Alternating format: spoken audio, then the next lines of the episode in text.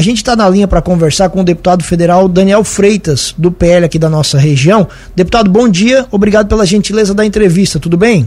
Muito bom dia, Tiago, bom dia, Juliano, bom dia a todos os ouvintes da Rádio Cruz de Malta. É um prazer estar com vocês. Vamos lá, deputado. Vocês é, formaram um grupo, um movimento de obstrução das votações na Câmara dos Deputados com o Partido Liberal, Partido Novo, membro de 22 frentes parlamentares. Eu queria que o senhor explicasse exatamente o que é isso e qual o, o, o motivo deste, de, de, deste gesto que vocês estão fazendo. Bom, nós estamos desde a semana passada tentando garantir aquilo que a Constituição já nos garante, mostrando ao Brasil que nós somos três poderes, três poderes independentes e que deveríamos ser harmônicos entre si. Nós estamos vendo constantemente a interferência do Judiciário, do STF, legislando matérias que não são de competência do Supremo Tribunal Federal e sim do Congresso Nacional. Por isso, a obstrução, para o ouvinte que, que é leigo nesse momento e não entende o que é a obstrução, é um instrumento do Legislativo, onde nós não registramos a presença no plenário, votamos em obstrução, ou seja, é, estamos fora do jogo até que o STF entenda que o papel do legislativo tem que ser recolocado dentro do Congresso Nacional para que a gente restabeleça os poderes do Congresso Nacional. Nós somos 513 deputados eleitos pela população, somos nós, deputados federais e senadores, que temos a obrigação de levar a voz do povo para dentro do Congresso e a parte da legislar, de legislar é de interesse do Congresso Nacional. Então, essas matérias é, que o STF vem legislando, nós estamos agora mostrando dentro do Congresso Nacional, através da obstrução, que esse jogo tem que ser revertido. Nós entramos também com a PEC do equilíbrio entre os poderes para restabelecer aquilo que a Constituição já nos garante. Então, é, é um movimento do, do PL, especialmente do PL, nós somos 99 deputados, 98 deputados agora, nós tivemos um deputado expulso do partido, temos o Partido Novo conosco e mais de 16 frentes parlamentares que uniram-se todos a nós nesse movimento importante que é de restabelecer o poder do Congresso Nacional. Deputado, até para a gente é, relembrar o nosso ouvinte também, explicar melhor a situação, claro que você deve ter a gente, você tem vários é, é, é exemplos disso, mas é, conta para o nosso ouvinte aí alguns dos, dos temas que o STF tem, tem legislado, tem, tem se metido em uma área que não é de, de, de sua juris, jurisprudência, por assim dizer. É, nós tivemos a questão do aborto, né, nós vimos claramente o STF tendo uma, uma interferência muito forte nessa questão. Nós tivemos a descriminalização das drogas, a questão da, da liberação da maconha, e, e, nós tivemos agora um marco temporal. É, é importante frisar aqui a, representatividade no, do momento do presidente do Senado, do Rodrigo Pacheco, muito criticado por nós em diversos momentos, mas que está dando sinais aí de que basta, né? tanto é que acaba de, de anunciar que o marco temporal, se for de fato vetado pelo Lula, será derrubado pelo Congresso Nacional. É um sinal do Congresso dizendo que nós estamos ali para fazer exatamente aquilo que o povo nos colocou para ser feito. Fiscalizar o executivo, que eu tenho feito de maneira muito contundente, já que sou um deputado de oposição, e legislar, que é o nosso verdadeiro papel. Então, é, a obstrução do momento é um sinal muito forte nós não somos maioria, mas somos uma grande parte do Congresso Nacional que, nesse momento, entra em obstrução para dar essa demonstração de que nós precisamos voltar a restabelecer cada poder. Não existe um poder supremo. Nós somos três poderes independentes, cada um com seu papel. Deveríamos ser harmônicos, mas essa interferência atrapalha, inclusive, a harmonia entre os poderes e atrapalha o andamento do país. Então, esse é o objetivo principal da obstrução. Que bom que temos aí é, pautas importantes para demonstrar é, que a obstrução ela é um instrumento que vai fazer a diferença. E nesse momento estamos assim. É uma semana novamente que tanto o PL quanto o Partido Novo, quanto essas demais frentes parlamentares estamos aí é, como se fosse uma greve dentro do Congresso Nacional para dizer o seguinte: nós estamos aqui para fazer o nosso papel, nos deixem trabalhar. É mais ou menos isso. E na prática, deputado, essa obstrução, ela realmente, entre aspas, atrapalha os trabalhos ou é mais vocês chamam a atenção para a causa? Não, ela atrapalha de fato, ela atrasa muito pautas importantes é, e claro que chama muita atenção porque o Congresso ele tem essa, esse instrumento legislativo chamado obstrução justamente para atrasar os trabalhos. Né? Não sei se isso é algo positivo, mas em no momento em que nós não temos a nossa garantia do trabalho realizado por conta da interferência dos poderes, certamente é um instrumento importante para o momento. Não sou a favor de obstrução em outras matérias. No governo passado, quando nós precisávamos de pautas importantes para o país, a obstrução da oposição certamente fez mal. Mas nesse momento, pontualmente falando, acredito que é um bom instrumento para ser utilizado para que a gente restabeleça o poder do Congresso Nacional. E vocês pretendem manter essa obstrução até quando? Nós temos o líder da oposição, que é meu amigo, colega, deputado Carlos Jordi. Por enquanto, a, orientação tanto do Jordi quanto do líder do partido, deputado Altineu, quanto do nosso presidente Valdemar da Costa Neto, é que nos mantenhamos assim, em obstrução, para que a gente consiga dar a volta nesse jogo aí e mostrar para o Brasil e para o, né, os poderes que cada um tem a sua competência. Deputado, muito se fala do papel do Senado que o Senado poderia fazer mais em relação a essa interferência do, do, do, do STF. E quem está fazendo alguma coisa, quem está dando um passo, é o, é o, é o Congresso. O que, que você, como é que você vê essa situação? É a Câmara dos Deputados que acaba fazendo algo nesse sentido. Como é que você enxerga essa situação? E se é o Senado que de fato pode fazer alguma coisa mais contundente?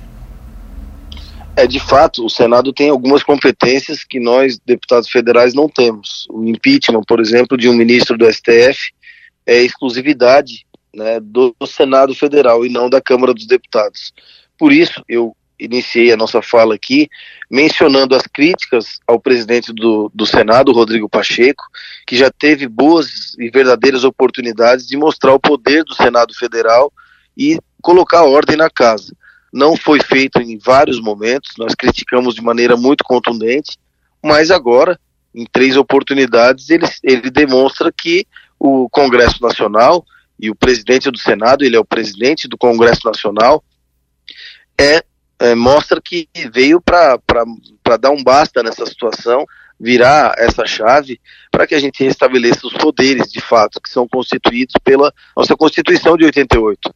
Então, no momento, merece elogios o presidente do Senado pelas ações da última hora, né?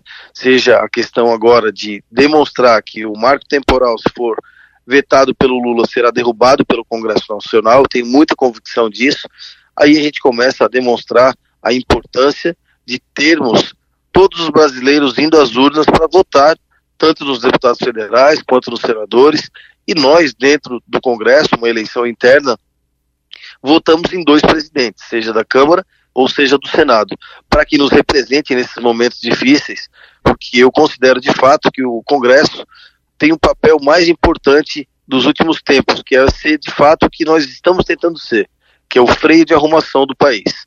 Evitar que o executivo faça é, algumas atrapalhadas, como vem demonstrando fazer, e que o, legisla o judiciário não legisle sobre matérias que são de competência nossa do Congresso Nacional. Deputado, você falou na resposta anterior né, que a postura de vocês vai ser de manter essa obstrução. O que, que vai ser necessário para voltar, entre aspas, aos trabalhos normais? Seria um gesto do STF? O que, que de fato vocês estão esperando que se recoloque nos trilhos para voltar aos trabalhos aí também da Câmara?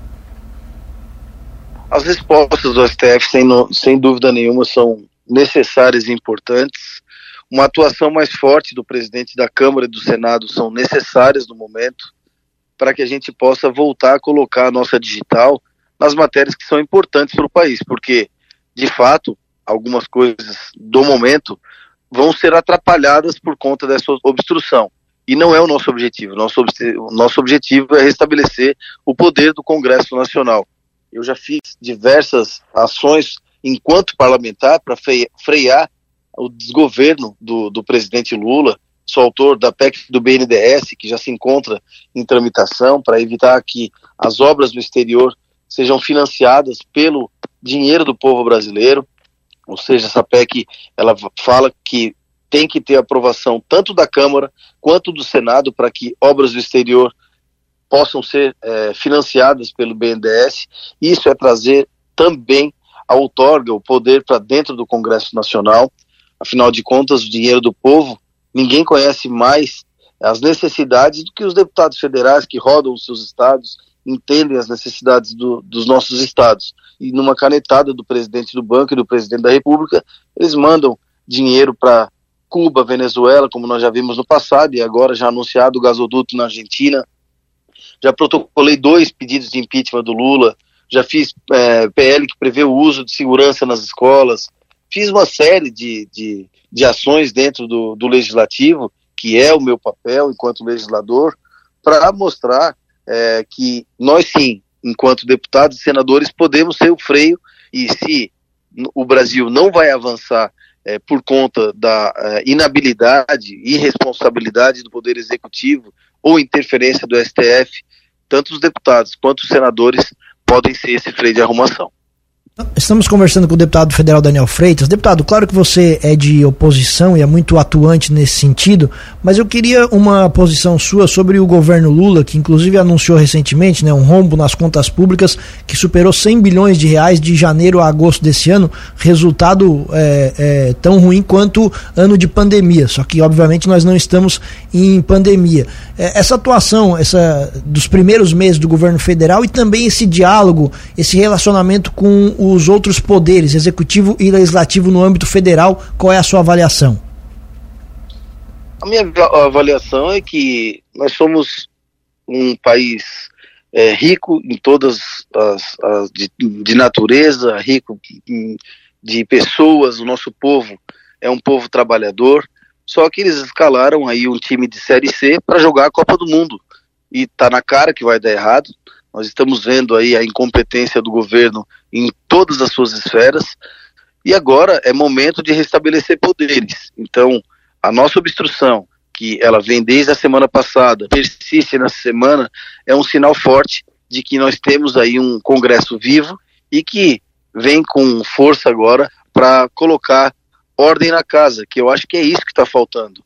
Interferência entre poderes já é garantido na nossa Constituição, que não é permitido é, fazer essa interferência, e nós estamos vendo ela acontecer de maneira super frequente, e inclusive as ações do Executivo, que fazem de qualquer maneira, tem que ter o aval do Congresso Nacional ou o veto do Congresso Nacional. E é nesse momento que entram os deputados e senadores para tentar fazer essa roda girar no sentido certo, que nós estamos vendo que há um bom tempo as coisas estão de fato é, indo pelo caminho errado. E o nosso papel agora é tentar consertar tudo isso. Deputado, para a gente encerrar então, mudar só um pouquinho de assunto, queria falar com o senhor de eleições de Criciúma. O clima político está quente, você é um representante importante do município, o PL com certeza vai lançar candidato, vice ou prefeito em Criciúma e a questão é, junto com o PSD, com qual nome do PSD? Você tem alguma preferência? Qual é a avaliação que o senhor faz do cenário político de Criciúma? Bom, Criciúma é, é, a minha cidade natal, onde eu sou duas vezes consecutivas o deputado federal mais votado da cidade.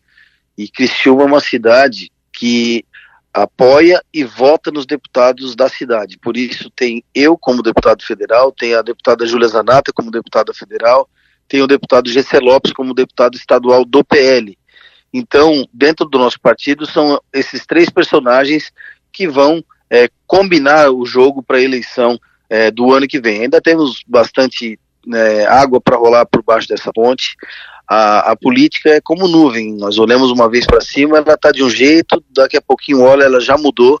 Então, muita conversa vai haver, com a certeza de que o PL é a bola da vez. Nós temos é, personagens importantes, temos partidos que já demonstram esse interesse de estar conosco na eleição do ano que vem. Agora é muita conversa em cima da mesa para que a gente entregue para Criciúma, que é uma cidade é, pujante, e que merece que tenha no ano que vem personagens através do PL, que é a orientação do nosso governador Jorginho Melo, que é presidente também estadual do partido, que venha para ganhar a eleição, mas mais do que ganhar a eleição, venha fazer um bom governo para a cidade, que é isso que o Cristiumense merece.